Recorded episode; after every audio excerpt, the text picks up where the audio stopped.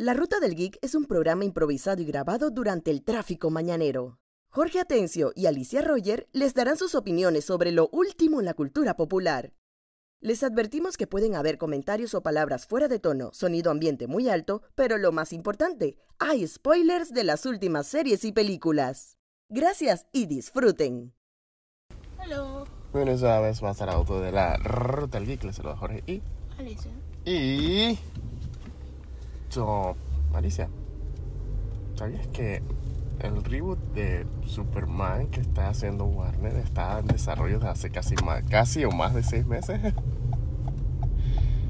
Bueno, ahora recientemente porque ya es con la revelación. Exacto, ok, como, uno, como hemos dicho aquí, DC Comics Studios, Warner Brothers es el regalo de Navidad que sigue dando. Como siempre, cumpliendo su tradición de que todas las semanas hay una noticia de este estudio, o de DC o whatever. No somos nosotros. No somos- No, o sea, Jorge vive para los bochinches de DC, o sea, hay que Ah, admitirlo. eh. Esto sería la ruta del chisme, si fuera por... Sí, la verdad, sí. No, que, so, básicamente la cosa está así. James Gunn, que ya oficialmente debería alejarse de Twitter mientras estrena su última película de Guardianes de la Galaxia, ya que no solo es el final de su trilogía Guardianes de la Galaxia, él ha trata- tratado de mantenerla lo más, lo, lo más personal dentro de lo que es el universo de, de Marvel y aún así ha logrado conectarlos bajo su supervisión en el evento grande que fue Avengers Endgame. Y a ver y también con todo y su despido logró a ver logró cosas eh, dentro de esos personajes y Disney se aprovecha de esos personajes al punto de que Guardianes de la Galaxia aunque no lo parezca sí tiene la, por lo menos la versión que ha creado el MCU sí tiene un fandom bien grande Sí, eso sí, sí. sí tiene un fandom bien grande, un fandom que ya, o sea, si tú te metes en YouTube y buscas el reaction del tercer trailer, tú vas a ver a gente llorando de todo, que tiene su fanbase creado porque esta fue la propiedad que pudieron crear de cero, porque como nadie la conocía, podían haber hecho lo que les daba la gana. No, o sea, no es la única, ellos varios, Shang-Chi, ellos lo crearon de cero. o sea, pero- la premisa es que ellos pueden crear de cero los que nadie conoce. exacto, y el precursor Porque de hay eso... menos hatred de, Ajá. ah, eso no era así, whatever. Ajá, y el precursor de eso fue obviamente Guardianes de la Galaxia. Sin Guardianes de la Galaxia no hubiésemos tenido las Ant-Man como han salido o las eh, o, o Shang-Chi como tú acabas de decir.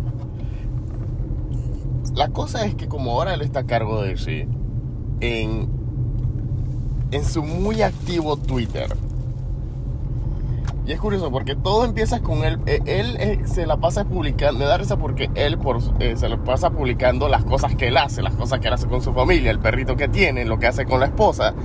Y siempre la gente, como no encuentra otra manera de, preguntarle directamente, aprovecha estas publicaciones para preguntarles cosas de sí, de Henry Cavill, de Snyder, cosas que ya están ya. Eh, ya, ya, ya cosas que ya son un venado atropellado en la calle. O sea, ya, ya, deja esa vaina ahí deja de pokearla, ya esa vaina está muerta. Bueno, la gente insiste porque eso también tuvo un fandom bien grande. Un fandom que ya se le ha dividido debido a todo, de- debido al momento en que él decidió. No, lo que pasa es que ocurre lo siguiente.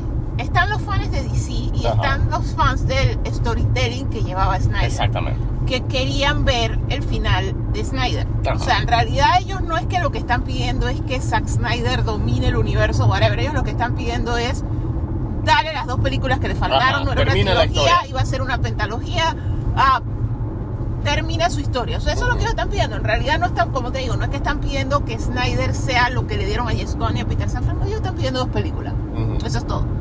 Ok. El asunto es que a ellos se les suma gente que no necesariamente es que le gusta la visión de Snyder, Ajá. sino gente que como tal, independientemente de quién dirige, y eso les gustó la versión de Superman de Henry Cavill. Exactamente. Y obviamente a eso se le une gente que en realidad no le está gustando la manera en la que él está reboteando. Ya sea independientemente de que me guste Snyder o me guste whatever, Exacto. es bajo qué criterio tú escogiste que se va y que se queda. Porque eso es lo malo de cuando tú no haces un full reboot. Cuando tú haces un full reboot, Tienes que borrar todo, limpiar la no, casa. pero sí, obvio. O sea, eso es lo que me refiero. Cuando tú haces un full reboot, tú eliminas todo, entonces todo se fue. O sea, es lo más salomónico, por falta de una mejor palabra, que tú puedes hacer. O sea, se borró todo, lo tuyo, lo mío y lo de todos.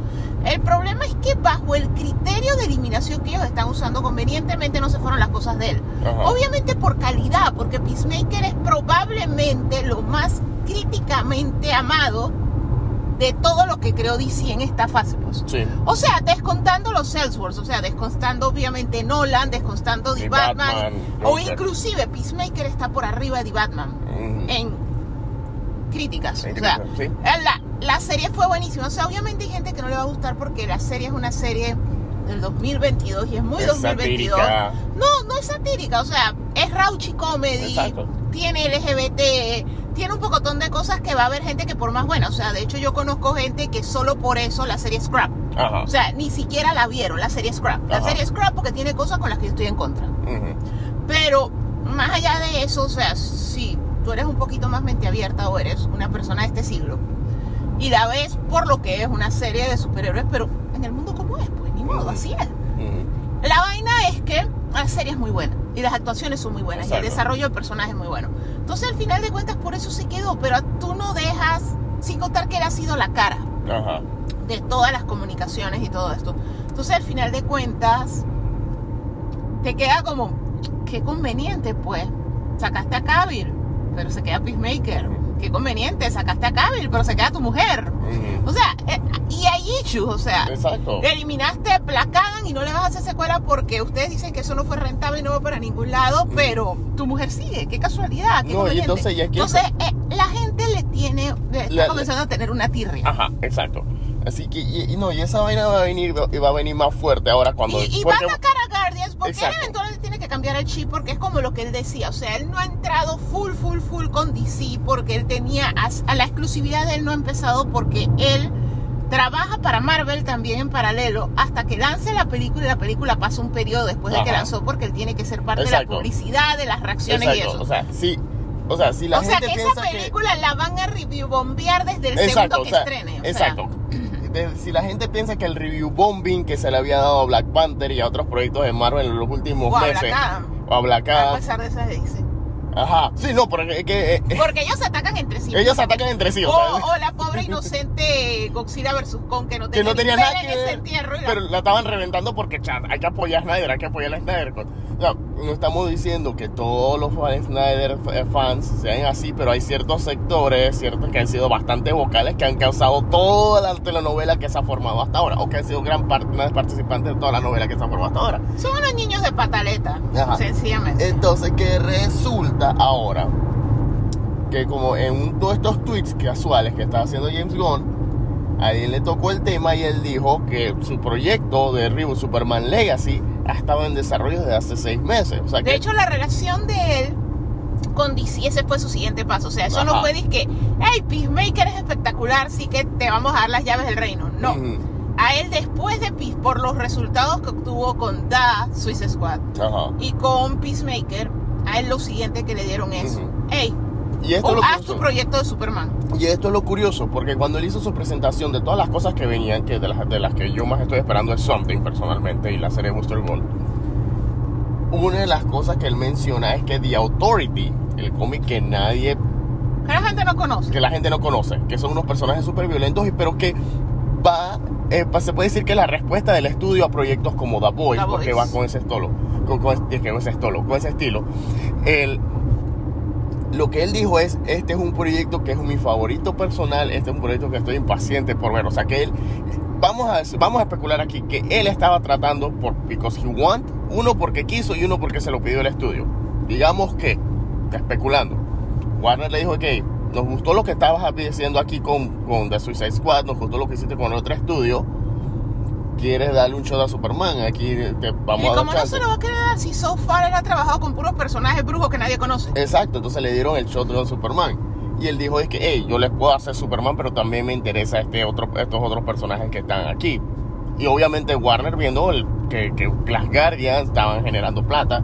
O sea, no vamos a tomar la taquilla de Suicide Squad porque esa película se estrenó en pandemia. O sea, toda es- esa información es bien... No, pero igual no le iba a ir bien. O sea, Ajá. le afectó la pandemia. O sea, hay cosas que tampoco uno puede tapar el sol con la pandemia. Exacto. O sea, al final de cuentas, porque no es ni con la mano, están tratando de tapar todo con la pandemia. Ajá. No, o sea, lo que ocurre es lo siguiente.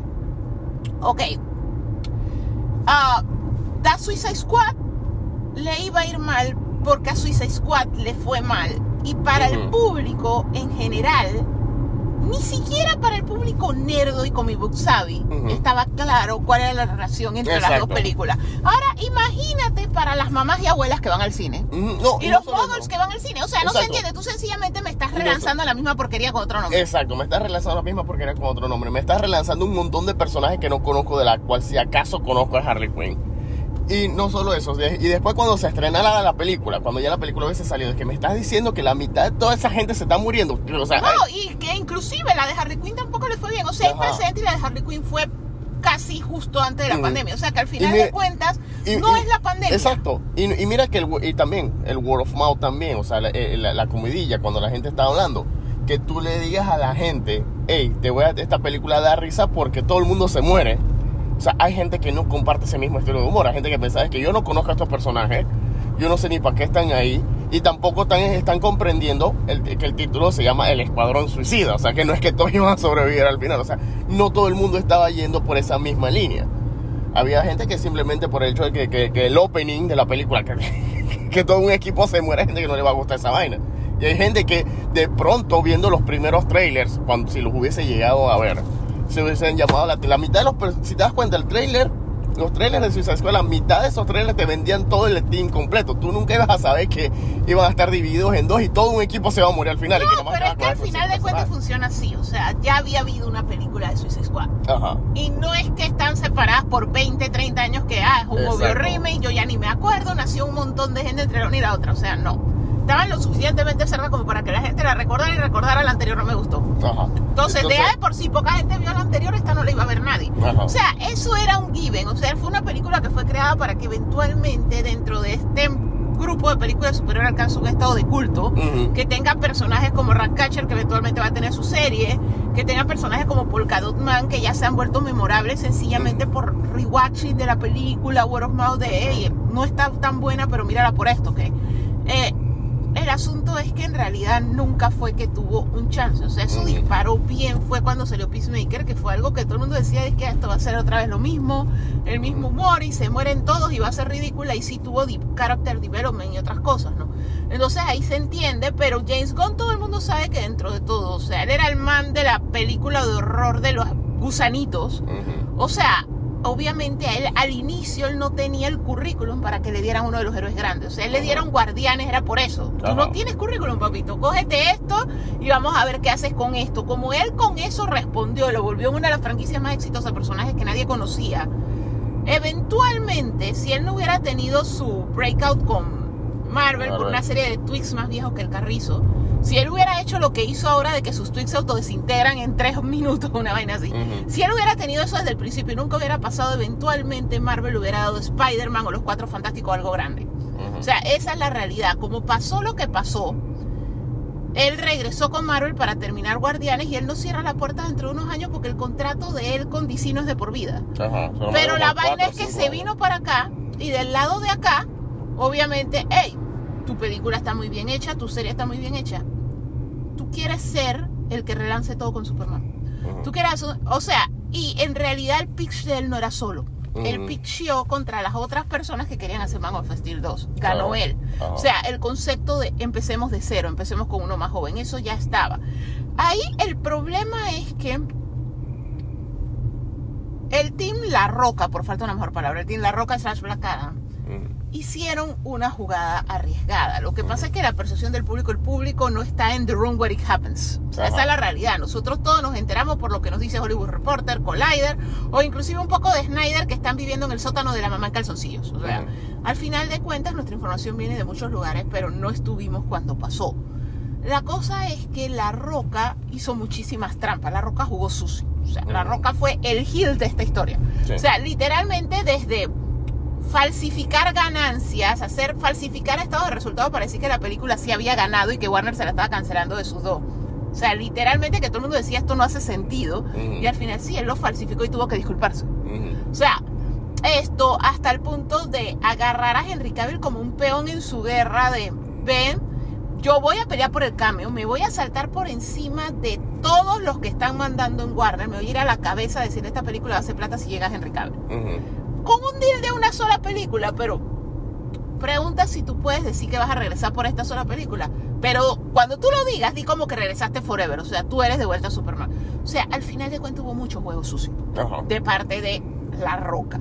No sabemos hasta qué grado Henry Cavill fue manipulado o él también Sí. está en la jugada porque hay que recordar que cuando el río suena es porque piedras trae. Henry Cavill es hermoso, precioso, maravilloso y un poco nerdo. Pero Henry Cavill es un poco tóxico. Exacto. Y se cree una diva. es- Entonces muy probablemente él sí tiene- pensó, si yo hago al público, le digo al público que yo volví, aunque no haya nada firmado, Warner va a tener que firmarme porque a mí el público me adora. Yo soy el bebé de Norteamérica. Ajá, y esa es la cosa que mucha gente se le olvida que eh, Henry Cavill, eh, ¿cómo se dice? Henry Cavill lo que tiene ha tenido muy buen manejo de relaciones públicas. Con el público. Con el más público, no más. con el... Ajá. O sea, Henry Cavill, cada vez que hay un rumor de que Henry Cavill es tóxico, que Henry, Henry Cavill es difícil de trabajar, entonces Ay, el man está armando su el man está armando su computadora. Ay, está pintando figuritas de Warhammer. Ajá. Qué bello Henry Cavill. Y qué coincidencia que está armando su computadora sí, está bien, está en su casa, puede estar lo más cómodo posible, pero ya qué coincidencia que está armando su computadora Sin con una camisa. una ajá, sin camisa, No, una con la camisa camisa sin bien. mangas, ahí que se le ven todos los brazos, así, pof, pof, pof.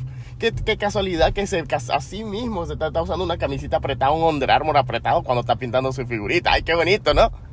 No, o sea, el man sabe que el man no es, no es un buen actor. O sea, el man le falta. Ajá. Pero el man es El man sabe, hermoso. exacto. Entonces él sencillamente le explota su asset, pues. Ajá. Bien por él. Pero el, el asunto al que me refiero es que fue manipulación de si yo digo, eso es como cuando ya tú dices, como cuando tú eres niño y tu mamá claramente te dijo que no puedes ir a la casa de tu amiguito Juan. Ajá. Pero tú enfrente de toda la familia, los papás de Juan en un cumpleaños y vainas dices, me voy a quedar a dormir en la casa de Juan.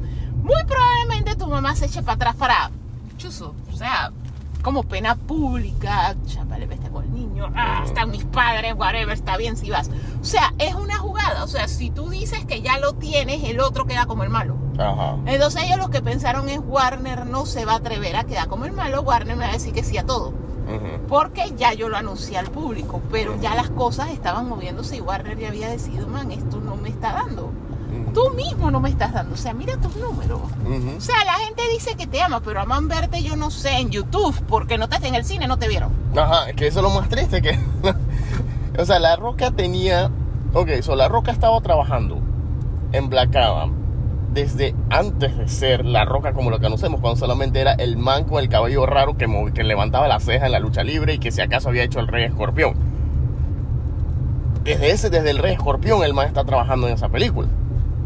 La película le pasaron cosas, la película que si tenían guion, que si no tenían guion, que si vamos a estresar primero, que le pasaron otro montón de cosas, todo un proyecto, todo un proceso que duró, ¿qué? 15, 16 años.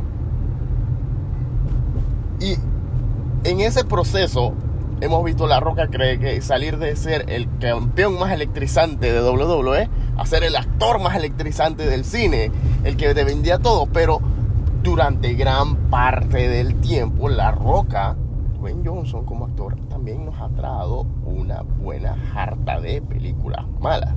A tal punto que llegó un momento en que la gente, La Roca y su team, se dieron cuenta de que él no estaba jalando gente, de que él servía para... Él no estaba jalando gente para crear nuevas franquicias, como en el caso de Doom. Él estaba jalando gente para franquicias que estaban el, eh, en estado de coma, que ya no estaban jalando como antes, como el caso de Rápido y Furioso.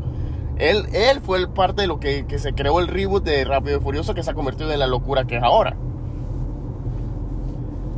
Lo que pasa es que él es una de solo dos personas ahorita mismo que tienen Star Power, que son Ajá. Cruise. Ajá, Lo que pasa es que él actúa de sí mismo y la gente lo sigue por verlo a él. ajá. Pero él siempre ha jalado la misma cantidad de personas. O sea, que tú le puedes poner el, el trajecito, el cosplay, el DLC de lo que tú quieras, pero sigue jalando la misma gente que le gusta la roca. O sea, eh, eso es lo que él jala. O sea, él tiene su gente que lo va a seguir a lo que sea y que hacen alrededor de 400 millones de dólares en taquilla. Ya llámese el crucero de la jungla, llámese Yumanji, o sea, él tiene un techo. Porque esa es la gente que le gusta a él, porque él actúa del mismo. Él es otro que no es que tiene una amplia gama. Y pasan los años, le dan papeles y tampoco la ha mostrado. O sea, y es súper curioso, porque tú tienes otros luchadores como John Cena, que finalmente encontró el papel y el director que le sacó el jugo. Y tú dices, chuzo, John Cena no es solamente el nuevo Schwarzenegger, John Cena puede actuar y es versátil y es súper inteligente y aprende instrumentos y aprende lo que tenga que aprender en segundo. Tú también tienes un Bautista que. Ya le están dando papeles más serios porque resulta que él mandaba para más. O sea, pero tú tienes un La Roca que sigue siendo La Roca. Y vivir del físico tiene fecha de cumpleaños.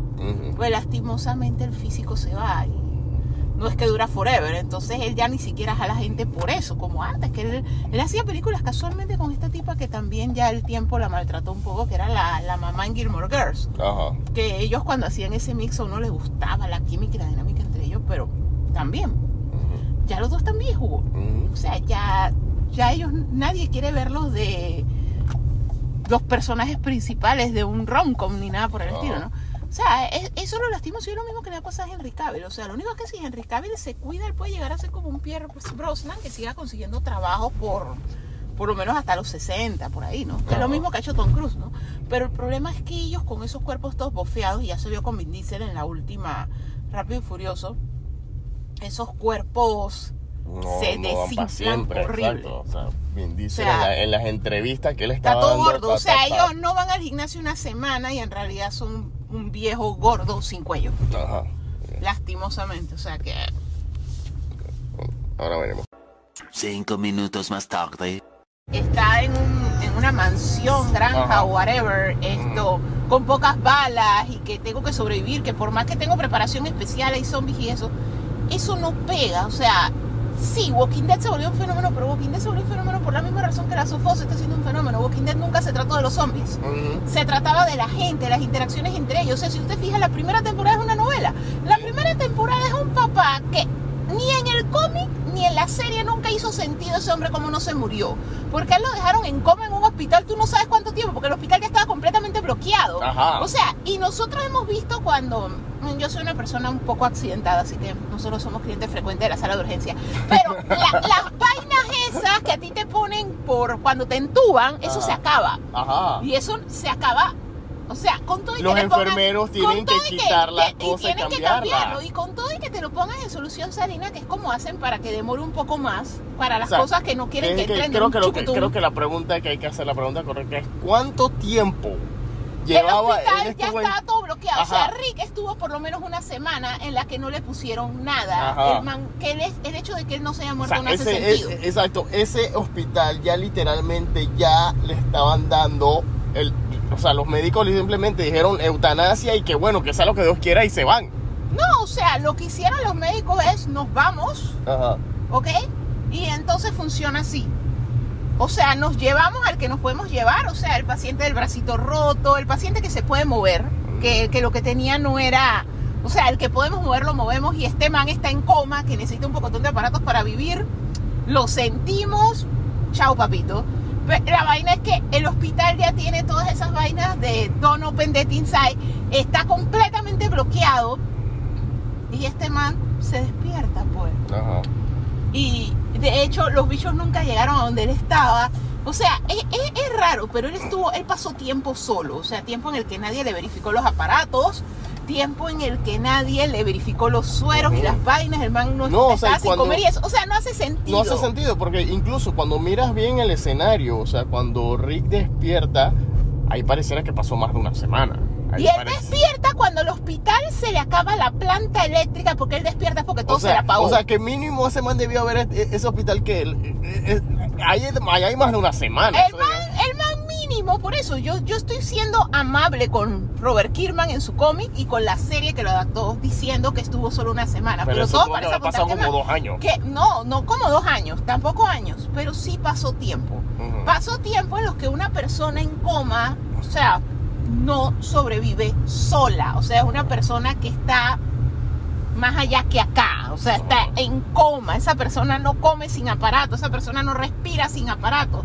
O sea, al final de cuentas, es súper weird, que de hecho por mucho tiempo la gente decía que era como el cuento del vaquero que inspiró el cierto sentido de todas estas cosas, que él estaba muerto y que todo es la vida que él se hubiera imaginado que hubiera tenido si no se hubiera muerto. Eh, el- esa teoría loca salió, fue del hecho de que no hace sentido.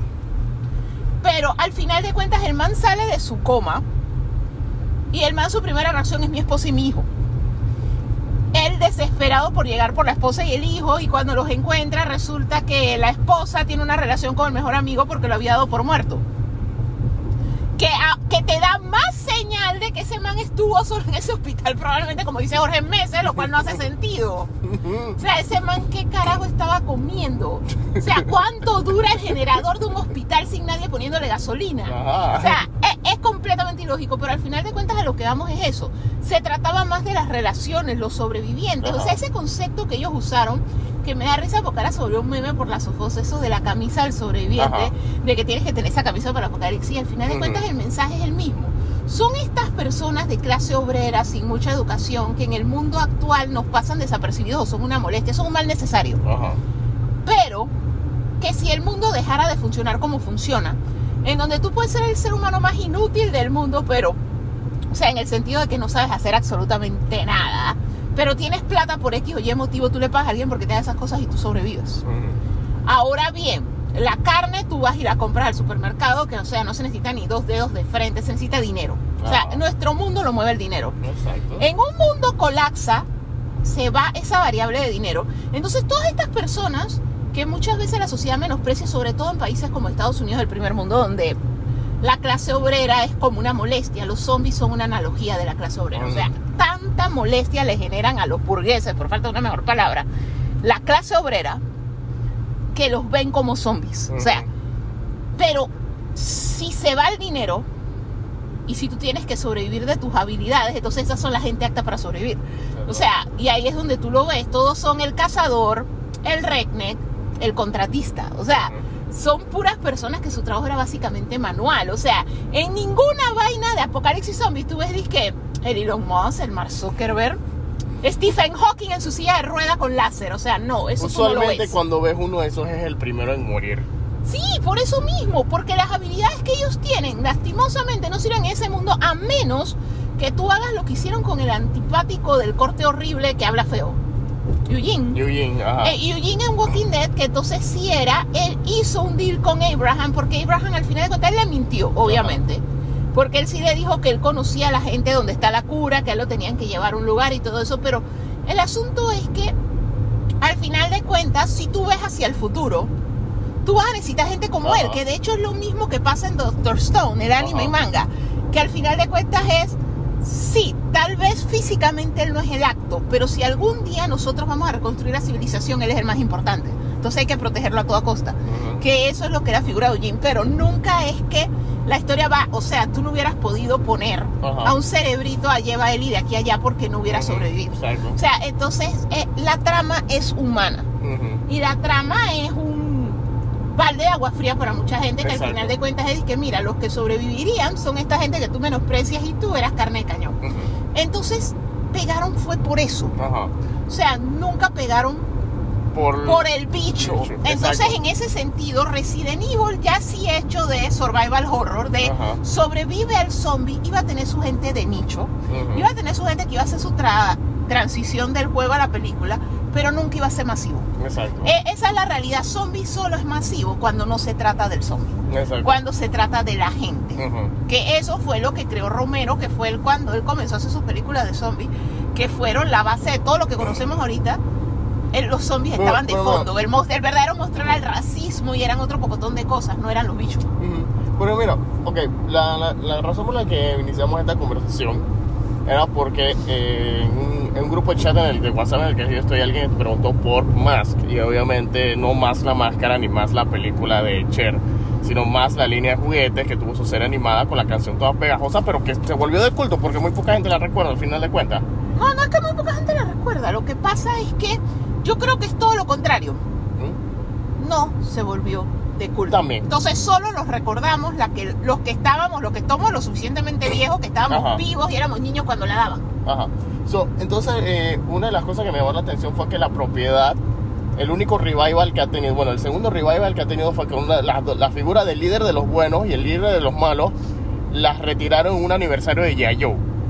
Las tiraron como si fuesen líneas de G.I. Y por ende, entonces, después, un par de años después, IDW publicó un, eh, sus crossovers de G.I. Y Transformers y, e, e introdujo una versión de Mask en ese mundo de, de cómics. En el que te decían que en realidad son una división de Yayo, que en realidad es un cobre infiltrado que está utilizando tecnología de Transformer para los carros y por eso explica que los carros se, se transformen a su, a su manera. Ahora, hay una cosa curiosa que no, eh, o sea, ese punto me, me gustó esa idea, pero obviamente sí. O sea, lo- Alicia tiene un, ¿sabes? Alicia tengo- tiene un punto y es que sí, es cierto. Por el bicho, el bicho es el atractivo y puede que una, pues, o sea, más, si, más que si es una propiedad que sí es un poquito difícil de adaptar, pero por lo menos tiene algo en particular que no tenían muchas series animadas. Cuando tú veas los episodios de, de Mask, por lo menos el team de los buenos, los, los Mask, Ajá. ellos, a diferencia de Yayo, Transformers, Inhumanoids y muchas otras series, el team de los buenos no vivían en la base central. Cada vez que el tipo dice que necesito, cada vez que Matracker, el líder, dice que necesito reclutar a miembros, hace tiempo de Misión Imposible, necesito reclutar a, a- a- a computadora, búscame a los, a los miembros de más que son específicos para esta misión. Y cuando la computadora decía que puedes utilizar a Dusty Hayes o a Bruce Sato, te ponían a ellos en su vida cotidiana. Que uno trabajaba en una pizzería, uno trabajaba O en un veterinario. lo que más parece más ahorita mismo es Pop Patrol. Porque tú me acabas de definir cuando hay una misión en Pop Patrol y Ryder comienza a llamar a los cachorritos. Que es de que esta misión necesita un bulldozer, Ajá. necesita un helicóptero, no Pero sé es que qué. eran Entonces, varias series así, o sea, era como cuando tú veas Misión Imposible y que, y que en esta misión necesito a un man que se ponga máscaras, esta misión necesito un man que se... Ah, no, pero nosotros nos fuimos por todos, todos los zombies y eso porque lo que yo le estaba hablando a Jorge era del caso de Resident Evil con las adaptaciones, que Ajá. para bien o para mal se tenía que cambiar si se Sí. quería ser masivo. Ujú. Es lo mismo que pasa con todas estas series infantiles. O sea, y yo cuando fue al cine lo tuvieron que cambiar. que cambiar. Porque eso ya no pega Exacto. en el mundo moderno. O sea, el mundo cambió. O sea, estamos hablando de una serie animada creada para vender juguetes en 1900 antes del 85, Ujú. porque todo eso predata inclusive el 85. O sea, eso predata la unificación de las Alemanias, la caída del muro de Berlín. Fue los últimos años de Guerra Fría. O sea, es un mundo muy en particular. Entonces ese contenido ya no apela. Ajá. Entonces tú para tratar lo que tú haces es que tú usas el nombre de la franquicia, utilizas los personajes para apelar al poco de viejo gordo que colecciona juguetes nostálgicos, que quieren ver la comida que veían cuando tenían 5 años. Pero el público moderno no le pasa ni por encima Ajá. y no hace la plata. Entonces ese es el caso de más. O sea, pero tú me dices que adaptarme, yo te digo, eso no lo va a ver nadie. Solo van a ver cuatro viejos gordos que coleccionan juguetes y más nadie.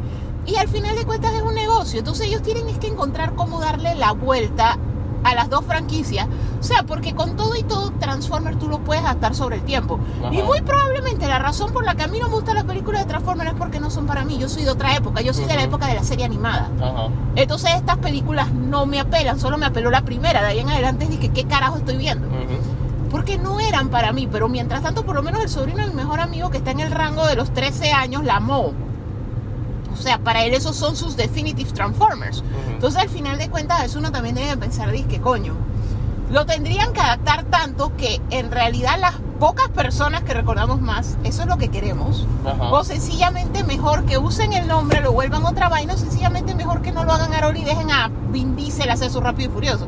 Porque al final de cuentas, Vin Diesel cambió el mundo de los carros con superpoderes al grado de que, man, ahorita mismo no pueden hacer ni siquiera una película de lobo del aire. Sí, porque ya Porque lo- el punto ya- de comparación va a ser rápido y furioso y va a quedar ridículo. Ay, ese helicóptero no hace nada, ay, qué adorable. Es que ese es el otro problema que tiene más. O sea, por lo menos para la época en la que salió, sí, un helicóptero. disque guau. Era disque wow, porque tú ves que un helicóptero así como lobo del aire que se acomodaba a la hélice y las escondía y de pronto se convertía en un jet supersónico.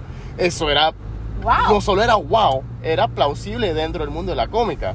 Ahora mismo, eh, ahora mismo el único vehículo que es plausible dentro para una película live action es ese, porque ni siquiera el carro del, del principal, el, el Spectrum, Está dated. no solo está Dios. no solo está dated sino que es de que las implicaciones lógicas de que tu auto se convierte en una nave al abrir las puertas hacia arriba así tipo el DeLorean no, no como el DeLorean que tenía propulsores en las llantitas Pero es que hay que ver cómo, cuál es el scope, porque Ajá. puede que tu scope quiere ser que la vuelvas grounded, Ujú. o que tu scope sea como la familia esa que empieza con Thunder, que su película cuando la lanzaron fue súper fantasiosa. No te explicaron nada.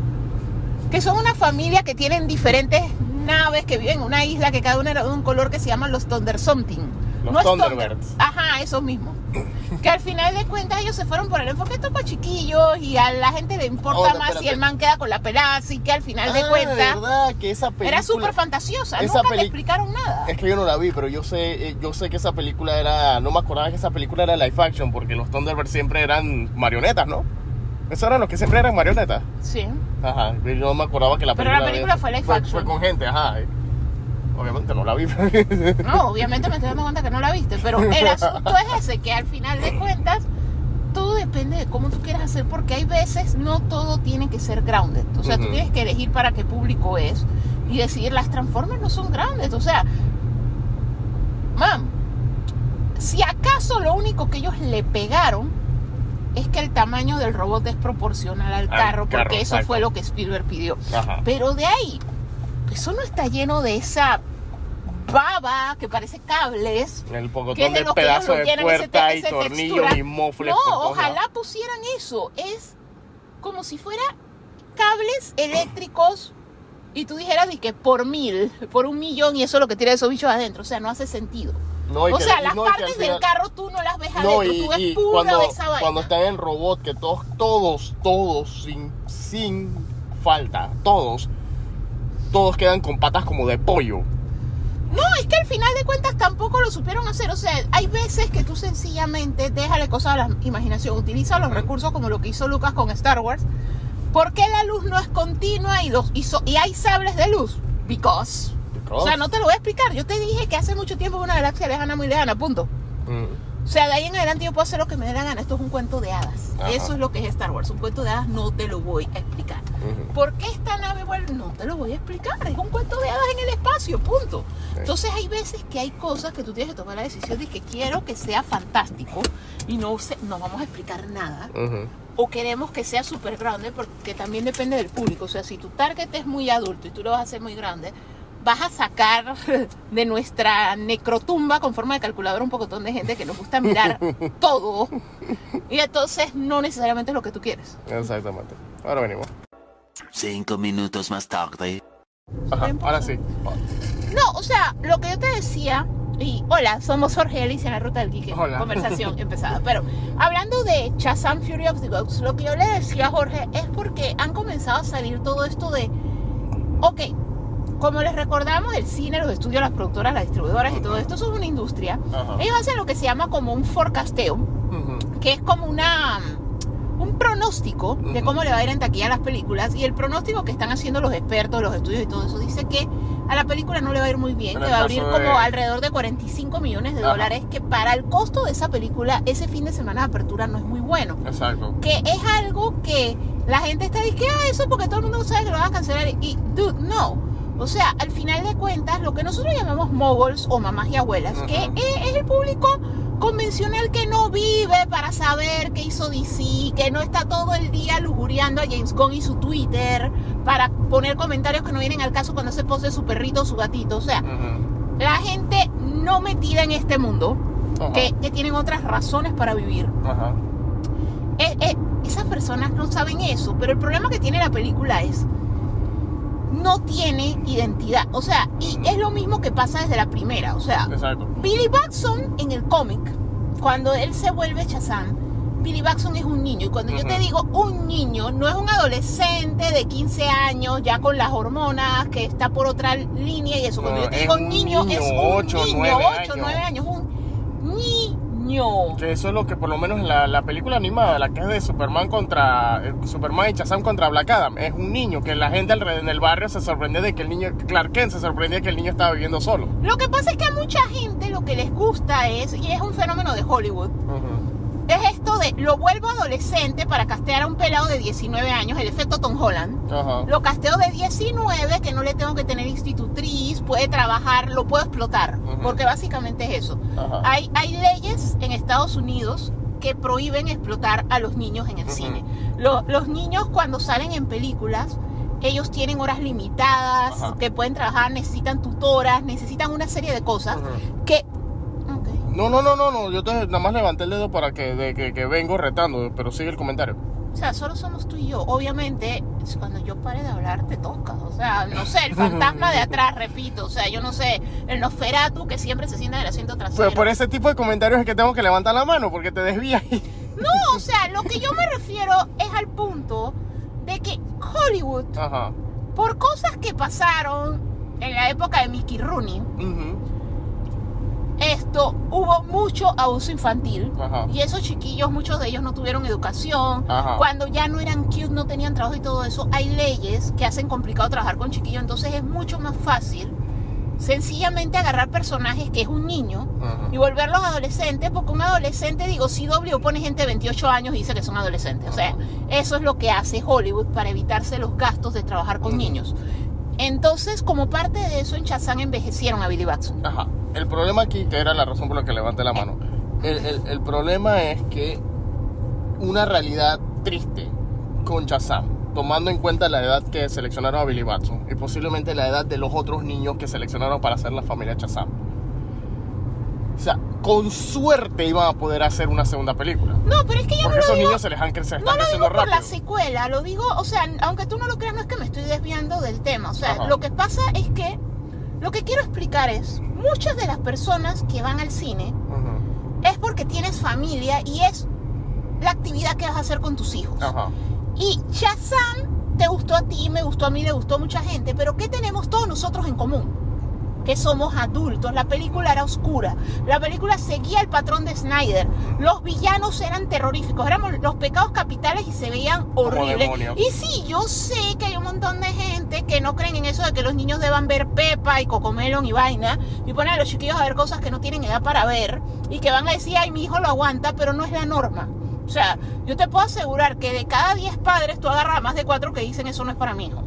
Entonces, al final de cuentas, Y tú segregabas un mercado porque la película no tiene identidad. Entonces, Exacto, porque la película empieza, o sea, el origen de Sivana, que es cuando que empieza la película, ese, ese, ese prólogo está Foucault. Y Sí, después la película se vuelve, sí, ay, sí, es de chistorina, graciosa para toda la familia, pero de ahí después cuando se liberan los pecados por capitales y cuando ya viene la batalla final contra Sivana, esa vaina, las imágenes están Foucault. es que no es para todos los familia. Exacto. La película es para adultos y es para un público nerdo con referencia aquí, referencia a Batman, referencia... O sea, al final de cuentas, Eh, Eddie, que si, si, si lograste que tu niño viera la historia sin fin, que es bien Foucault, la primera, la primera historia sin fin. no, pero es que al porque final... está con ese tono. No, pero es que al final de cuentas, y es algo que hemos hablado anteriormente, y es el hecho de que nuestra generación éramos los hijos de nadie. Ajá. O sea, los boomers estaban ocupados siendo boomers, estaban ocupados trabajando, estaban ocupados creando empresas, estaban ocupados en el corporate world. Nosotros éramos los hijos de nadie. De hecho, por eso existe Goonies. Porque los papás no estaban viendo. Por eso existe esta, la que a mí me gusta, Explorers. Por eso Ajá. existe Fly of the Navigator. Porque al final de cuentas los chiquillos estaban solos. Los chiquillos no los cuidaba nadie. Por eso existe Stranger Things y ti. O sea, mira, todo tiene un patrón. Y si tú miras para atrás tu infancia, o sea, a mí me da risa porque de hecho a mí me cuesta acoplarme al mundo actual. Bueno, en el futuro. a, a mí me cuesta muchísimo acoplarme al mundo actual por una sencilla razón.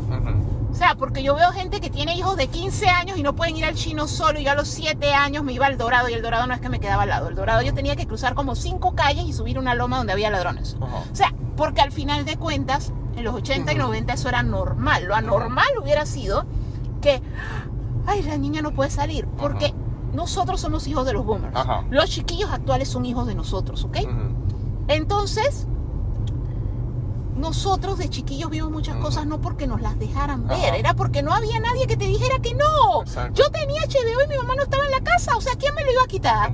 O sea, ¿tú crees que eso del código de honor funcionaba con chiquillo? Ujú. Eso era, ¿viste HBO? No, mamá. Pss, ¿Quién dice que no lo vi, por favor? O sea, al final de cuentas, eh, eh, es una diferencia. Casualmente, la negligencia que sufrimos los chiquillos de los 80 y los 90 es lo que nos ha vuelto sobreprotectores, pues. Pero el punto es que como nosotros somos sobreprotectores, muy probablemente, y yo te lo digo porque pasa cuando salen películas. Yo no sé si a ti te pasa, pero a mí sí me escriben compañeros de trabajo, me escriben amistades para decir, mi hijo la puede ver. Ujú. Y Sí yo muchas pasa. veces le tengo que decir, mira, si tu hijo le tiene miedo a la oscuridad, Ajá. o sea, tiene monstruos aquí y acá, lo dejo a tu criterio. Ujú. Y hay muchas veces que ellos A dicen y que pasa, no. yo creo que el, el- el ejemplo más grande que yo tengo de, de mi lado es cuando un compañero de trabajo, que él quería ver una serie de superhéroes con el hijo, pero, pero él estaba viendo que en ese momento iba a empezar la primera temporada de Daredevil. Él dije "Sí, que se ve buena, la quiero ver, eh, pero la quiero ver con mi hijo, que él tripea a los superhéroes. Yo le dije que no veas Daredevil con él porque está, está bien violenta, está bien focop. Tú, porque casualmente una, una amiga de nosotros, que es escritora, Claudia Morales, ella eh, hace lo que yo le terminé recomendando a este compañero, que fue, hey, tú ponte a ver Flash con, con, con tu hijo. Y sí, Flash ha decaído, pero por lo menos el público core audience que sí todavía que está tripeando, se ha tripeado las nueve temporadas son, o sea, los peladitos. ¿no? Porque es que a los peladitos les vale un coño Iris. Digo, a nosotros también, solamente que como ellos, ellos la ignoran por completo. Y entonces, ahora, este reporte de lo de Chazam coincide con dos cosas. Coincide con el hecho de que también empezaron a salir rumores de exhibiciones de prueba de Aquaman 2 y El Reino Perdido. Y que dicen que la película es con todos los recortes, con todo lo que ha pasado. Que no y es muy Amber buena Heard, porque que no es muy buena, sale. la gente se sale, que está aburrida. Yo Y- tengo una teoría. Ahora, yo estoy levantando la mano. Ajá, adelante. Ok, eh, el asunto es que mi teoría particular es, o sea, yo he visto películas malas en el cine Ajá. Y normalmente tú no te sales porque una película es mala. Y más que nada es un screener. Es una exhibición de prueba, te invitaron, exacto, es O sea, no, no solo que es gratis, o sea, hay cierta cortesía no hablada. Ajá. O sea, al final de cuentas, tú no te quieres, tú no haces algo como salirte porque te da miedo que no te inviten otra vez. O sea, tú lo sientes on polite porque es que, hey, de toda la gente que podía venir a la película, tú pensaste en mí. Hey, coño, yo tengo que ver la película, pues. Pero el punto al que te voy es el siguiente. Dentro de ese contexto, esto, la gente se sale cuando algo lo indigna. O sea, por ejemplo, cosas como eso. O sea, por ejemplo, hay personas que no son partidarias con que sus hijos vean contenido LGBT. Ajá. No están de acuerdo con eso.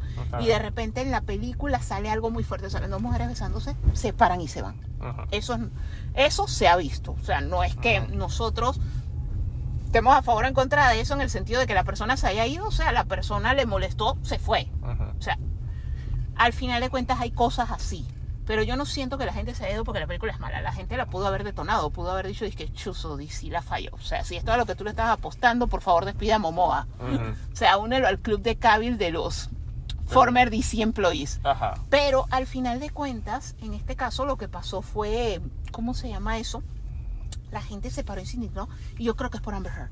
Sí. Yo creo que es que la escena, la primera escena o algo en lo que ella salió, la gente dijo no y fue una Exacto. protesta en silencio Exacto, al es hecho ahora- de que lo que ella hizo con Johnny Depp. Exacto, es que ahora Es- es mismo. mi teoría. Exacto, y como te digo, también coincide con lo que hablamos en el bloque anterior de, de que James Gunn reveló que ha estado trabajando en su proyecto de Superman y que por ende esto da a entender que, eh, como lo contrataron hace, seis meses, esto da a entender que tanto él como Warner sabían que ellos iban a continuar sin Henry Cavill y toda esta otra cadena de eventos que en los que Black Adam fue el comodín. La cosa fue que eh, La Roca y Black Adam fueron el comodín. La cosa es que, o sea, lo que viene bajando, porque o no están conectadas con el universo, son las películas que en cierto grado a cierta gente que no le interesa.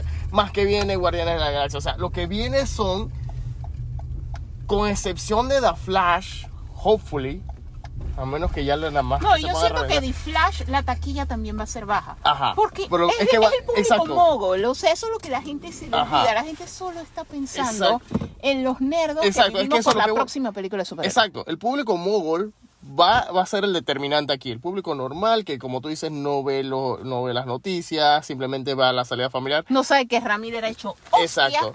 Ellos son los que van a determinar qué va a ser bueno, qué va a ser taquillero y qué no. Pero el público nerdo lo que viene va a ser como que de aquí a mayo van a ser como cuatro meses seguidos de puro review bombing.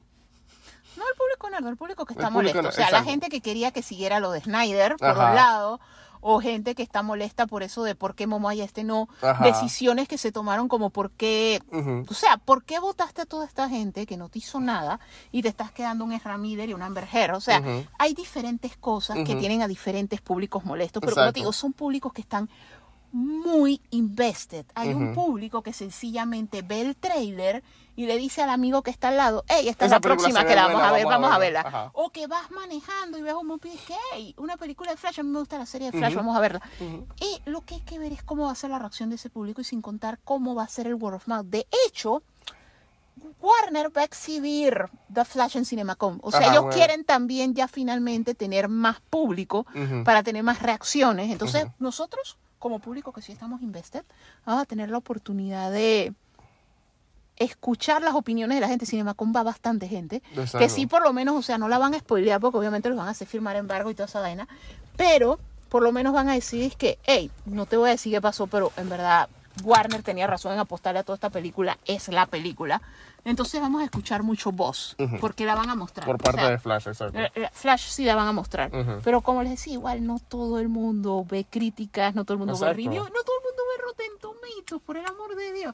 Hagan, hagan un survey en, en su círculo social, incluyendo familia, compañeros de escuela, de universidad, dependiendo de la edad del trabajo, y pregúntenles qué Rotten Tomatoes y hagan un sondeo de 10, ¿Quiénes saben? cuántos saben, Ujú. para que vean un pantallazo de que las cosas no son como a veces pensamos a veces. pues. Exactamente. Y con eso, ahora venimos. Cinco minutos más tarde. Y volvimos. Hemos vuelto, damas y caballeros. Y estábamos hablando de, ok, de los amigos de, bueno, no amigos, conocidos, bueno, más que nada los que vemos en YouTube, Girlfriend Reviews, que han tenido una temporada bien curiosa porque, eh, ok, estos son videos que no son reviews de videojuegos, son reviews hechos el- Backseat Gaming. Ajá, de- Es el fenómeno este donde tú no juegas, pero vives con un gamer. Ajá. Así que tú ves a esa persona jugar. Ajá. Entonces, que es muy común usualmente. Esto, casualmente yo creo que lo que el canal pegó es porque muchas veces es casualmente la novia de los muchachos que ella no juega, Ajá. la que... Y yo tengo de hecho amigas que son así, que yo, una de mis mejores amigas así, es que yo no jugué The Last of Us, yo vi a mi esposo jugarlo. Ajá. Entonces ella lo que hizo fue crear un canal de eso, pero no haciendo review del juego, sino de la experiencia de vivir con alguien que lo juega. Qué chuzo, honestamente Jorge perdió muchas posibilidades de haber hecho su review de Backseat Gaming cuando yo estaba jugando de las Us 2, porque honestamente yo creo que fue una experiencia tortuosa vivir conmigo durante esas dos semanas. O dos meses, porque tú lo jugaste dos veces. Ah, no, sí, y la segunda vez fue peor. Tengo que matar a la perra. La, la- cosa es que ellos eh, han, han crecido bastante, que se les aprecia. Ese es como que un goal cuando uno es creador de contenido. Porque ellos pasaron de ser, lo que acaba de explicar Alicia, a, bueno, ahora como tu contenido es muy bueno, eh, has tenido, les ha tocado vivir ciertas controversias, en especial casualmente con The Last of Us y recientemente con el, el- el Hogwarts Legacy. Que es un juego que, mira lo curioso, que a pesar de que está, es una creación de J.K. Rowling, una persona que es bien foco, por de mejor, mejor, de mejor término, el, el juego ha, tenido, ha sido uno de los más vendidos de, de Warner Games. Yo creo que la única, el, único juego que se les ha vendido así tiene que tener Batman en el título de alguna manera. Lo, lo que pasa, o Mortal Kombat también. Ajá, también. Esto, el, el asunto es que, man, o sea, eh, la pregunta con Hogwarts Legacy no es porque es exitoso, es porque les tomó tantos años hacerlo. O sea, Ajá. tú toda la vida has escuchado que el sueño de todo fan de Harry Potter, independientemente de que tenga 80 años, es recibir la carta y ir a Hogwarts. Ujú. Y de hecho, lo más curioso del caso de esa vaina es que Warner ha metido la pata y nos ha contado historias como Newt Scamander que nadie pidió y a nadie le Ajá. interesa. Y la gente lo que Es quiere que- es ser un estudiante de Hogwarts. Ujú. Entonces la diferencia es que lo que hizo ese juego que te da la oportunidad de vivir tu historia en Hogwarts.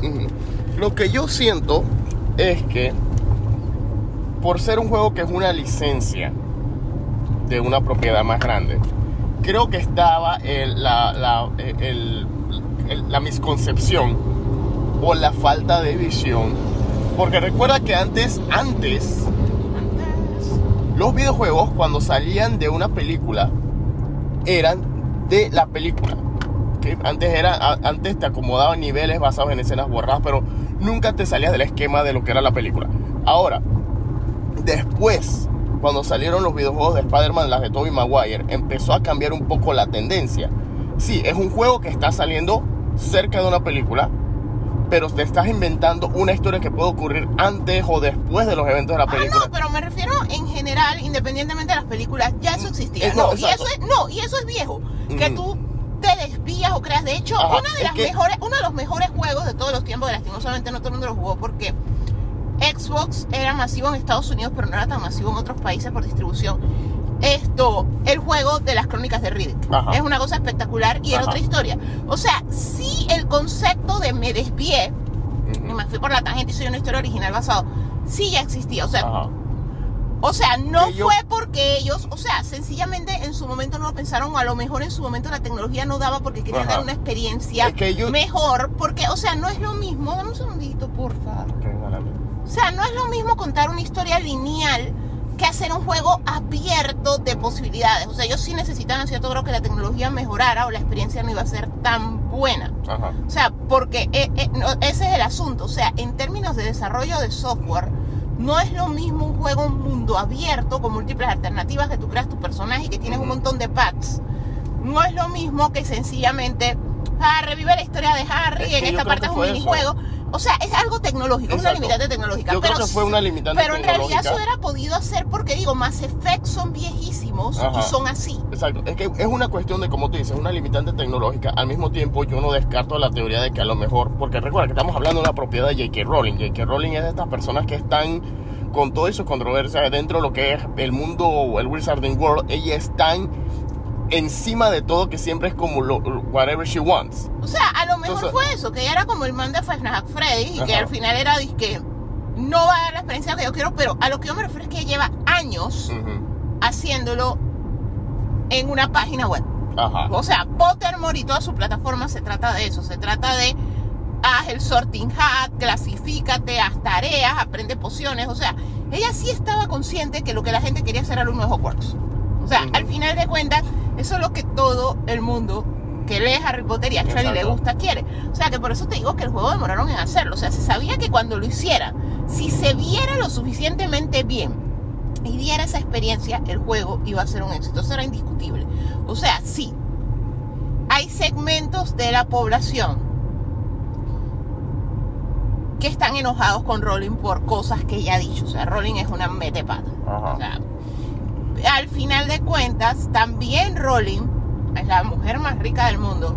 Ha hecho donaciones a ciertas organizaciones que tal vez no son las mejores con ciertos grupos hacen, hacen cosas horribles. O sea, y sí, hay personas que ya para ellos no existe Harry Potter. Porque ese es un debate que también es complicado. En términos de creadores y en términos de actores y en términos en general. Que es como la pelea que hay ahora de sí, o sea, ya pretendemos que Armie Hammer no existe, pero ahora con lo de Harvey Weinstein también entonces debemos cancelar a Ben Affleck porque él fue el que le financió las películas. Ah, no, o sea, al final, ajá, Kevin Smith, o sea, Tarantino. a- al final de cuentas es a qué grado llega y cuándo es hipocresía que tú si quieras te moleste unas cosas y otras no. O si el contenido sí trasciende al creador, porque, o sea, honestamente, si ya nosotros nos pusiéramos y que no quiero saber nada de nadie que haya hecho algo, Ajá. coño, o sea, métete en una hecho- cueva, no sé, porque honestamente no vas a poder leer, pero ni la Biblia. Exacto, que de, de hecho es lo que eh, esta semana han estado saliendo, bueno, desde que salió el tráiler de de The Flash, más que nunca, porque esto ya estaba desde que desde que James Gunn dio, desde antes que James Gunn diera sus anuncios, yo creo que desde que James Gunn tiró su anuncio de que ya no iba a estar con Henry Cavill en el, en el DCU. Pero ahora más fuerte que nunca es que se está reforzando bastante. Lo he visto bastante en TikTok, lo he visto bastante en Twitter, lo he visto bastante en Facebook. La gente, bastante gente nerda recordándole al público, o sea, o al público que ve el contenido diciendo es que, hey, estos personajes son más grandes que el actor, son más grandes que los directores, son más grandes lo que hicieron. Esto por eso es que estos personajes han perdurado por años. Este, o sea, que porque en el caso de Flash, la gente, hay gente que dice, sí, se ve bueno el tráiler, pero hay gente que está, no la voy a ver porque es raíz o esto, esto, esto, pero la gente está de que, hey, la película, el tráiler se ve bueno. Dos, el personaje es más allá de lo que hizo este man. Lo mismo que está pasando con Aquaman. Pero es que, pero es que hay un punto y hay un punto. O sea, y por lo menos mi punto de vista, o sea, como les digo, todos lo podemos interpretar a nuestro criterio en base a nuestros valores y principios. Ajá. Ok, normal. La razón por la que yo voy a Flash, o sea, yo sí no estoy de acuerdo. O sea, yo puedo comprender desde un business standpoint. Ajá. De hecho, es una discusión que yo constante, yo soy el abogado del diablo y yo defiendo todas estas empresas de todo el mundo todo el tiempo. porque ¿por al final de cuentas las empresas están buscando es su... No, es que yo he trabajado en el mundo corporativo mucho tiempo y puedo comprender por qué lo están haciendo, porque al final son negocios. O sea, hay gente que hay gente que cree que Warner es una caridad, yo no sé por qué. O sea, yo no sé qué mensaje les mandó. O sea, tú pagas por todo. O sea, el cómic que te leíste lo compraste, a menos que seas un pirata. Y si eres un pirata es que te estás robando contenido en lugar de comprarlo. pues. O sea, al final de cuentas el contenido fue hecho para ser vendido. Ajá. O sea, es una realidad, es un negocio. Warner no es una caridad. Ah, ah, lo que ocurre es lo siguiente. Mi forma de verlo es así. La película fue filmada antes de que Ezra hiciera las cosas. Ezra tiene problemas. O sea, él es conflictivo de siempre, pero no había hecho cosas tan grandes. O sea, al final de cuentas, la película ya estaba filmada. Como yo lo veo, la razón por la que veo a Flash no es porque el personaje Flash sea mayor a Miller. Yo no estoy de acuerdo con que alguien con la conducta de Miller sea Flash. Y yo considero que debe ser despedido. Claro. Pero la película fue filmada antes de que él entrara en su rampage, acabara con Hawái, algunos países de Europa hiciera todo lo que hizo, grooming de adolescentes y todo eso que por un lado confirman, por el otro lado niegan. Antes de que pasara todo eso, la película se filmó. La película trabajaron desde el director, productores, el crew, o sea, la gente que hizo los escenarios, todo el equipo El de efectos elenco que te especiales. estás llamando de otras películas, El elenco que te llamaste, pero no, pero es que te lo quiero poner en perspectiva porque Ajá. uno dice es que, ah, Michael Keaton que tiene millones, no le pagaron millones, bu, bu. No, por eso yo lo pongo desde, o sea, había gente, o sea, como decía Ant-Man, el, el hombre pequeño, o sea, en las películas trabaja mucha gente. Ujú. Y Mm. mucha gente Ya desarrolló el vestuario, mucha gente que ni gente llega a salir en los fotografía. créditos. Ajá. Y esa gente merece que su trabajo salga y no se arruine porque este es un chiquillo malcriado que hace cosas, ¿ok? Ujú. Así es como yo lo veo. Ya después de que salga esa película, a mí me molestaría mucho que Warner no lo despida. Yo sé que desde un punto de relaciones públicas ahorita mismo no lo pueden hacer porque la película no ha salido. Y se ve súper mal. Porque para bien o para mal, Ezra Miller es una persona con problemas psicológicos. Entonces, el scope que ellos están usando es el adecuado. Se le está consiguiendo ayuda, hemos estado hablando con la mamá, lo internamos, se está haciendo lo posible por ayudarlo. Él ahorita mismo no está en las cosas publicitarias porque su enfoque es mejorarse. O sea, aunque tú no lo creas, lo están manejando bien. O sea, el problema es que en el mundo no hay manera de estar bien con Dios y el diablo. Pero Warner no lo está manejando sus relaciones públicas mal hasta que lancen la película. Después de que la lancen, sí, en un mundo en el que como tú estás haciendo un reboot, sacaste gente que no hizo nada, se ve mal, que este problema de relaciones públicas tú digas que va a seguir. Que esa es la razón por la que yo un cambio un montón de gente está diciendo, man, Warner, tú no lo votas, yo rompo contigo. Porque es la realidad. O sea, pero ahorita mismo prepelícula lo están manejando bien. Ajá. Pero sí, el personaje es más grande. Tú tienes que tener, o sea, Sony con Marvel tiene un handbook. O sea, eso es como cuando tú tienes una cosa de marca que el logo tiene que ser verde. El logo solo se puede usar así. El logo no se puede poner en fondo que no sea liso, etcétera, etcétera. Así. Cuando tú tienes tu libro de tu marca, que eso es la Biblia de cómo se usa. Spider-Man lo tiene.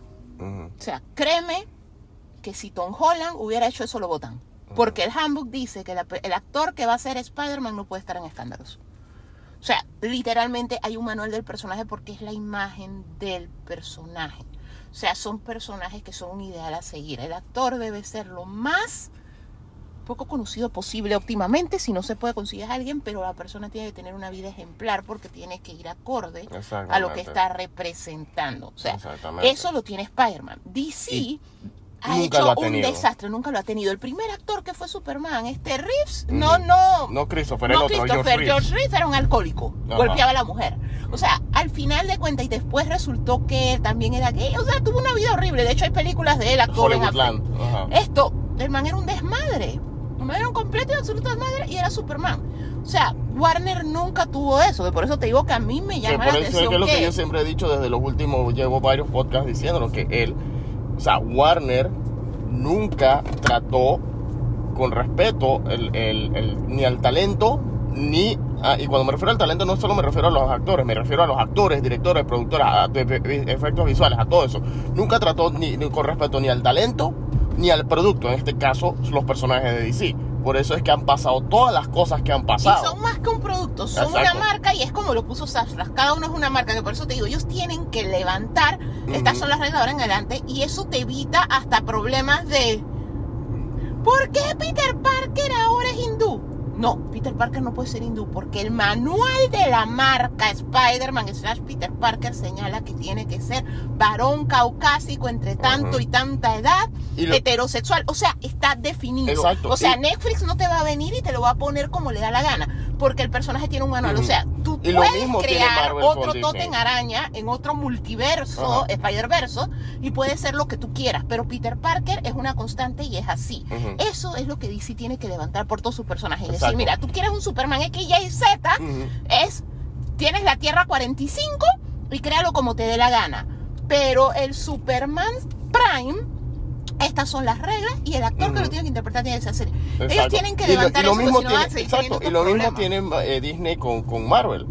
O sea, ellos han cuidado a sus personajes de- de- a, a un grado de que ellos sabían lo que iban a hacer con sus personajes, lo íbamos a poner en los parques y por ende tú eres la imagen del personaje, el personaje se va a parecer a ti, tú vas a, te vas a parecer al personaje y, y viceversa. La gente va a buscarte apenas te reconozca, tanto a ti o al personaje en mi parque, tú eres... Los niños los te van a ver porque al final de cuentas lo que pasa es que es fácil. De hecho, nosotros tenemos amigos como Daniel Critic Movie que él lo dice que, pero para mí Flash es más grande si quiero ver a ver, dude. Tú eres un hombre adulto, maduro, hecho y derecho.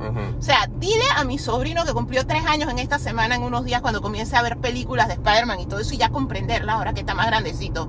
O sea, él va a ver, a- si él ve a Tom Holland en la calle, es Spider-Man, él no va a decir Tom. Holland, él no sabe quién es Tom Holland. Si él ve en el periódico a Tom Holland que hizo algo malo, va a ser Spider-Man, lo hizo. O sea, al mundo le falta empatía. O sea, tú a veces tienes que ver, nosotros comprendemos, pero son personajes. O sea, Va, a haber, y- va a haber personajes, digamos, el, el mentado Spawn. Ajá. Man, Spawn es sumamente adulto, Spawn es un personaje oscuro y todo eso. Es otra historia. Pero hay personajes icónicos que son para toda la familia. Y como te digo, el niño no se para. Pregúntaselo a cualquier actor. O sea, pueden buscarlo en la entrevista y eso. En la calle a Robert Downey Jr. no le dicen, oye Robert, dame un autógrafo por tu película hace 200 años. Iron Man. O sea, Y mira, y mira, y no, no, y se paran. Y no olvidemos lo que pasó con cada vez que estos manes tienen algún problema con un actor, o es de que o lo votamos o lo resolvemos con plata. Pero al final de cuentas encontramos una forma de justificar por qué se ve diferente.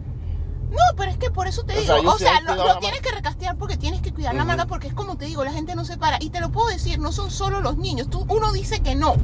Pero yo recuerdo cuando yo vi, ahora que salió Quantumania, casualmente todo el mundo anda hablando de la Spy Kids 3. Ujú. Am, yo soy súper fan de las Spy Kids, a mí me encanta Robert Rodríguez.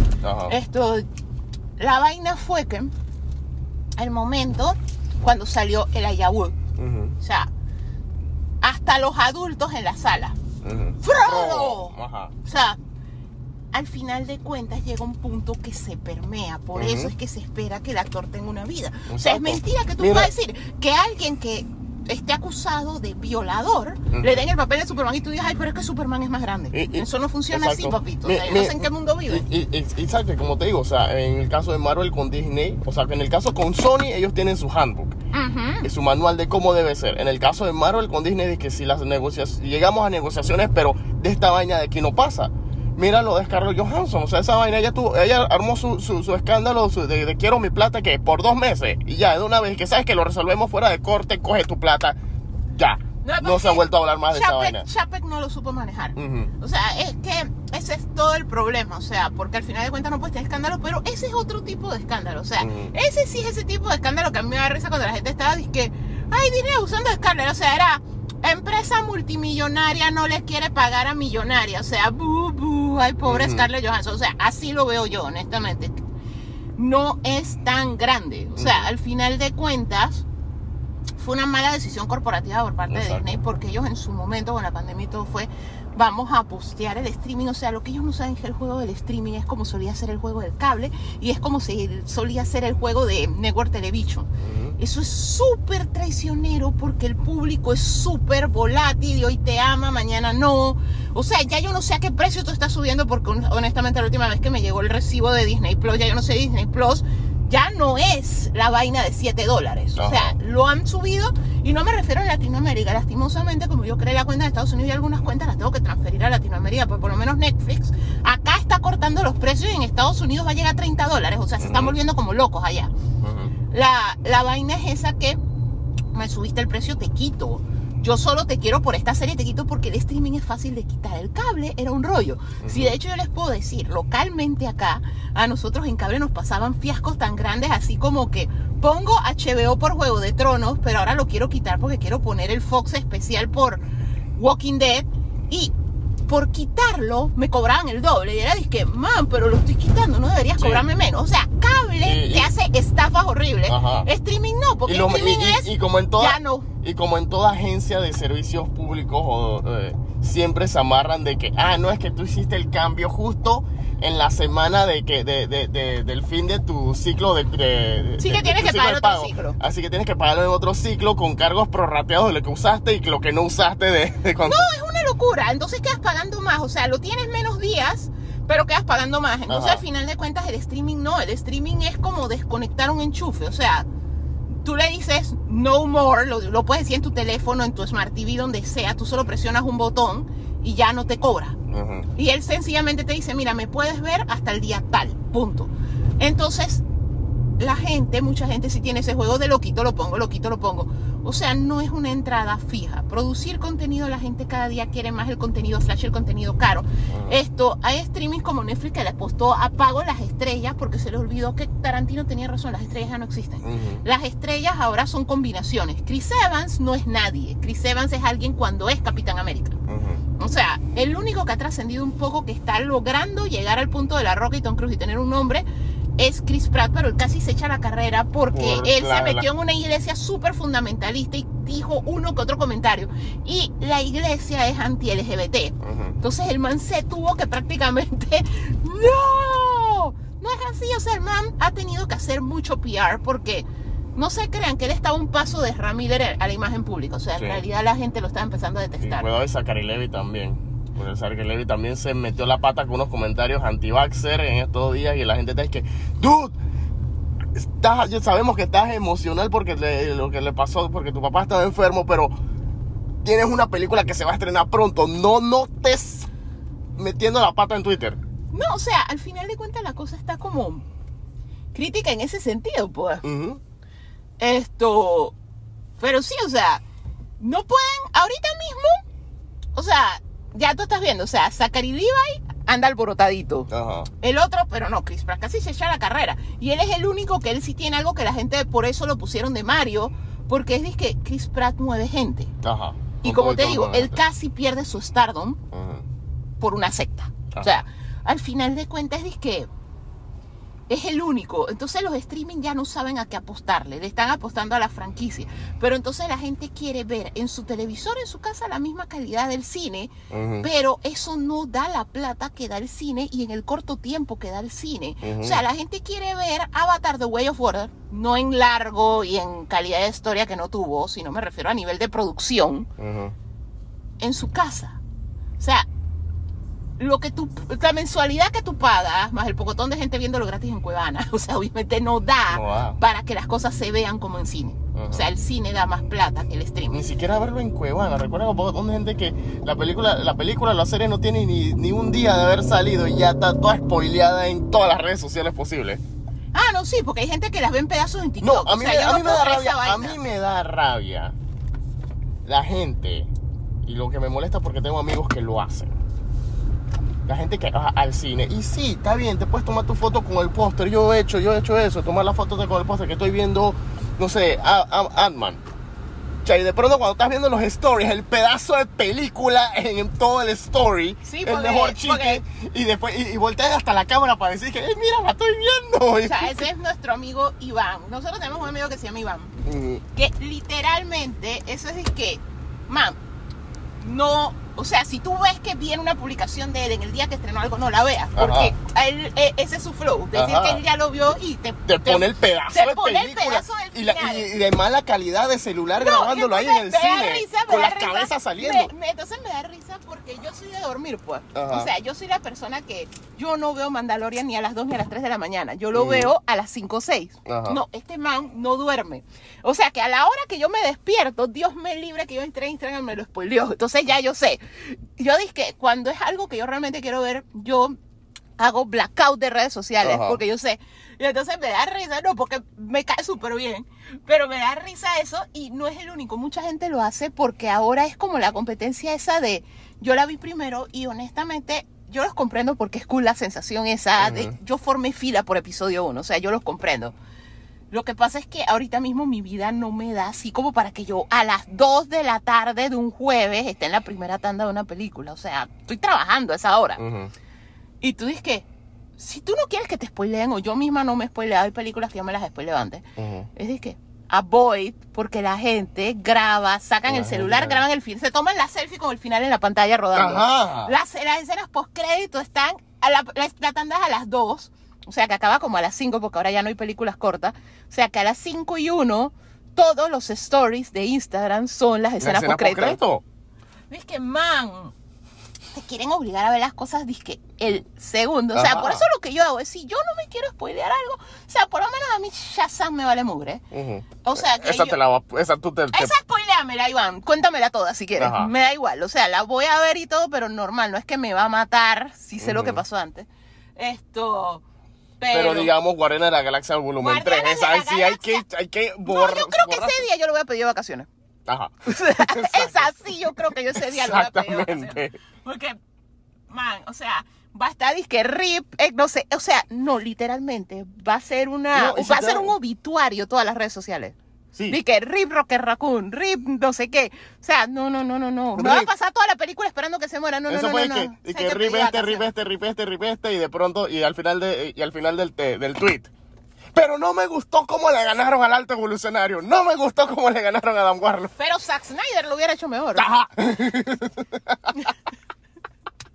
le faltaba sepia y aleluya. Le faltaba sepia y James no sé, Gunn no sirve. cuando murió Star-Lord no pusieron aleluya.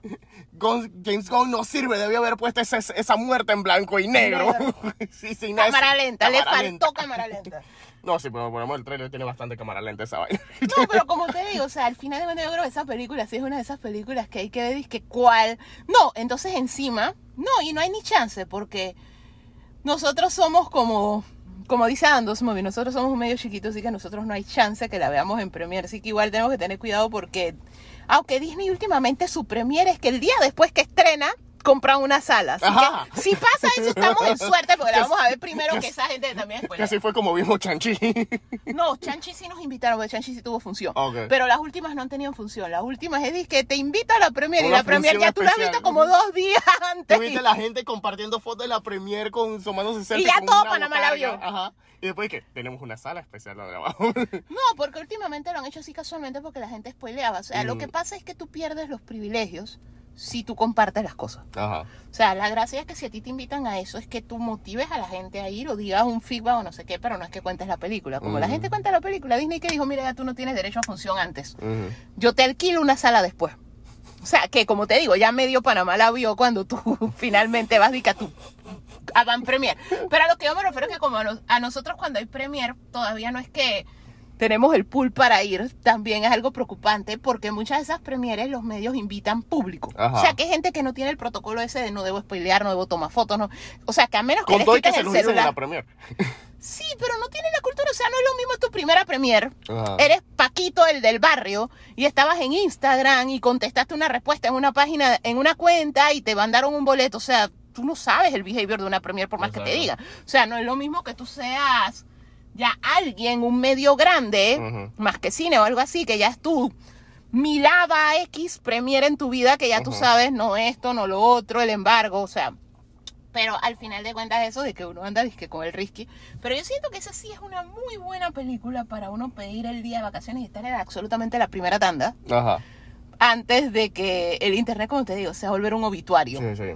O sea, literalmente todo el mundo va a estar recordando todos los momentos con el personaje que mataron. Y como te digo, mucha gente va a estar criticando a Gon va a tener review bombing Va a tener review por, bombing por la, situación de DC. La Ajá. gente está brava por Cavill, la gente está brava porque no es Snyder, entonces Va- lo van a atacar con esta película. la, la, la van a atacar. Y si entonces la va- van a atacar también por, el, por Chris Pratt, también lo van a atacar también. O sea, va a ser una, va a ser una guerra, porque el- como habíamos mencionado en el bloque anterior, Guardianes de la Galaxia, gracias a, lo- a la versión que ha hecho Disney, tiene un fandom bien grande. Va, va, va a ser una guerra lo que va a haber ahí. Sí, o sea, en redes, porque en el mundo la gente lo que va a estar es reaccionando porque, o sea, James Gunn manejó también esta trilogía y sí con- presentó eso de yo puedo contar la historia de mis personajes dentro de un mundo más grande y se pueden conectar con el mundo porque ellos estuvieron en Infinity War y Endgame, Ujú. estuvieron en Thor, o sea, son parte del mundo, pero conté mi historia con principio, medio y fin y bien contada. O sea, eso es lo que va a mostrar esta película. O sea, que sí se puede. tuvo, tuvo el espacio para hacer hasta un especial de Navidad. No, pero no, y Y es sí, que lo hizo y lo hizo por ser considerado con el público para que la película no dure dos mil horas. Ajá. Porque también, o sea, las películas están demasiado largas.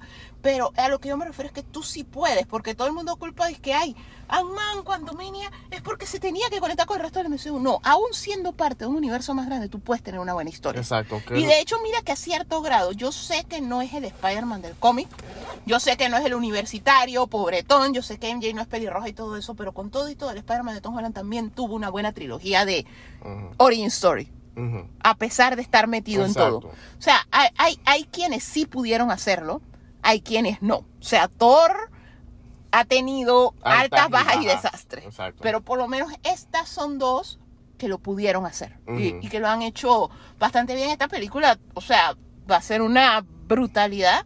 O sea, y como les decíamos, o sea, traten de verla lastimosamente lo más pronto posible porque, Porque si no, es bien triste. O sea, cuando tú sabes que un personaje se va a morir y te lo spoilean antes, Ujú. la película cambia de flow porque cada vez que el personaje hace algo, tú estás pensando en que se va a morir. Ajá. Entonces sí. Y la otra cosa es. o, o eh, hagan blackout y, o véanla pronto. Y traten de.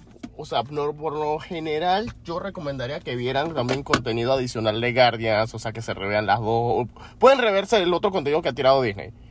No les recomendaría escuchar el podcast o- de Guardianes de la Galaxia o verse el videojuego, porque va a pasar como creo que a mucha gente le pasó con el caso de Spider-Man, que hay una escena en No Way Home que el videojuego hace.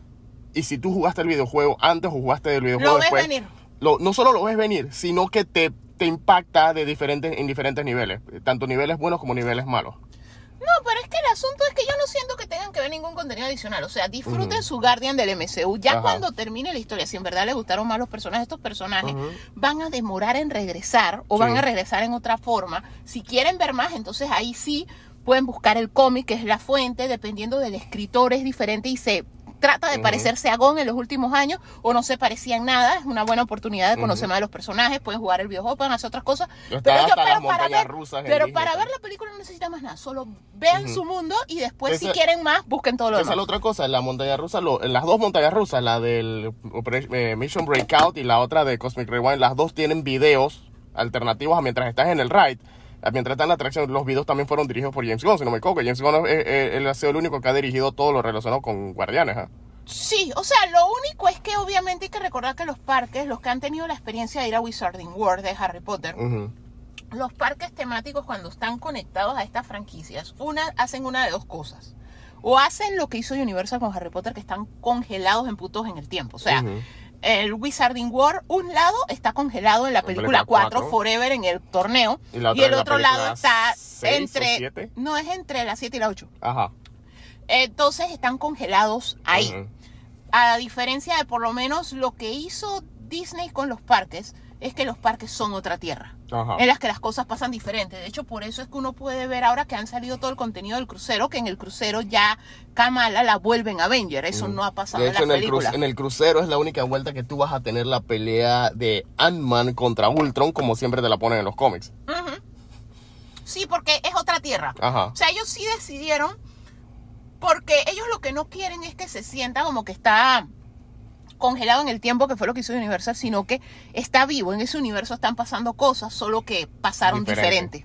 Eh, Ese es el enfoque que ellos están haciendo. Como ellos tienen multiverso, es, este es otro multiverso donde. Tony todavía está vivo, puedes ver a Tony. Hay cosas que pasaron igual, hay cosas que pasaron diferente, pero eh, más que nada es porque ellos necesitan que los personajes estén vivos, porque ya es la versión que más le gusta so Y a la gente del y personaje. de hecho nos ha pasado, nosotros nos íbamos a tomar una foto con Spider-Man, fue el año que salió, estábamos en el parque Disney. ya había salido Infinity Ya había War, salido no había salido. Endgame y los niños cuando veían Spider-Man le decían, oye, tú estás muerto, ¿qué haces aquí? Ajá, yo no me voy a tomar con la foto con ese man si está muerto. Él está, tú- no, pero es que le decían literal, Spider-Man, pero si tú estás muerto, ¿qué haces aquí? Ajá. Los, los niños se la pasaban gritándole porque los, para los niños sí es el mismo mundo que las películas que uno Ujú. entiende ciertas cosas. A mí me sorprende que a Black Panther no se lo estén diciendo. Bueno, no Aún. había salido la película No cuando fuimos. No sabemos si ahora a Black Panther sí le dicen, y hey, dude, tú estás muerto. No sé, yo estoy sorprendido que vivimos en un mundo en el que la gente ve a Chanchi, la gente, niños y adultos se quieren tomar la foto con Chanchi. Yo jamás pensé que iba a haber eso. Es que yo creo que es lo que yo te digo.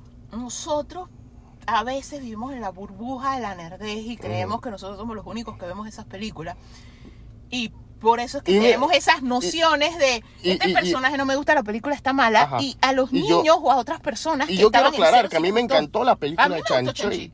Lo que me refiero es en relación al personaje, un personaje que siempre, desde que lo he visto, desde que sé que existe en cómics, siempre me ha parecido medio, medio me, porque es de que, ah, el maestro del kung fu. Pero es que esta gente lo conoció por las películas. Este es el punto que yo te digo que a veces tienes que disasociar. Exacto. O sea, sí, nosotros venimos de que hemos leído cómics por año y todo eso. Hay un pocotón de personas que la primera vez que vieron el personaje fue en la, Fue en la película, y la película está cool, está emocionante. O sea, si tú eres un niño, esta- esto no existía cuando nosotros éramos niños. O sea, De ahí sí quedamos como Rob de John Campia. O sea, esto no existía. O sea, imagínate que tú eres un niño y tú vas al cine ves Ujú. Chanchi. O sea, a mí me hubiera hecho- encantado. De hecho, uno soy yo, me atrevería a decir que, dentro de toda la perspectiva, creo que Chanchi, popularmente hablando, fue la mejor película de la fase 4. O por lo menos la más popular. En calidad, creo que en cinematografía, que de pronto en cierto nivel, o por lo menos en nivel de actuación, Wakanda Forever fue mejor. Sí, eso sí. Wakanda Forever fue mejor, pero, o sea, es que Chanchi es un origin story, o sea, lo que pasa es que no tiene todo el bagaje, pero Ajá. honestamente, nosotros cuántas Wanda no vimos en Disney, niñas, adultas, o sea, nosotros vimos Wanda de todos los tamaños, con Ajá. texturas y todo, o sea, al final de cuentas, nosotros, o sea, sí hay gente normal que, moguls, que ya se sobresaturaron y quieren otra cosa, pero honestamente, yo siento que sí le ha abierto, o sea, lo que pasa es que a veces uno se tiene que quitar el sesgo. El sesgo eso que uno tiene a Chanchi era yo no entiendo cómo a la gente le gusta. Coño, esa película fue buenísima. O sea, omite todo lo que recuerdas de Chanchi. Eso es lo primero. algo. No, eso sí, eso es lo primero que tuviste de Chanchi. O sea, no es una mala introducción. O sea, me encantó esa película. Yo te digo, yo niña, que era fanática de Karate Kid, de Bruce Lee. Enter the Dragon y todo eso, yo hubiera visto esa película. Yo hubiera quedado, a lo es mejor que- nunca hubiera cogido artes marciales, ni coreana, ni japonesa, y hubiera cogido Exacto. Kung Fu. Y es una película que de pronto, en otra época, en los, entre los 80 y los 90, hubiese sido, como dice Alicia, una película más de artes marciales de un clásico humano que se mete en un torneo, en un mundo mixto. Ah, no, pero es que no lo digo por eso, sino, o sea, yo no lo digo como que la hubieran estrenado en nuestra época, o sea, yo te digo que en, en un mundo en el que ahorita mismo nosotros fuéramos niños, pero con nuestra personalidad de niños, pero que nosotros fuéramos niños ahora, o sea, yo me hubiera vuelto loca con esa película, o sea, literal, o sea, yo te lo digo, yo me hubiera- a mí me gustó adulta, pero yo sé que yo de 10 años me hubiera vuelto loca con esa película. Claro. O sea, al final de cuentas, yo siento que sí, se ha debilitado un poco y hay cosas que no nos gustan a los que saben. Es que es lo mismo, es el caso de lo que todo el mundo me critica de por qué a mí no me gusta X-Men, la serie animada. Man, yo tenía For Knowledge, ustedes no. Entonces, así mismo, pónganse el chip de ustedes tienen For Knowledge, los otros no. Bueno, O sea, es eso. con eso cerramos este bloque. Ahora veremos. Chao.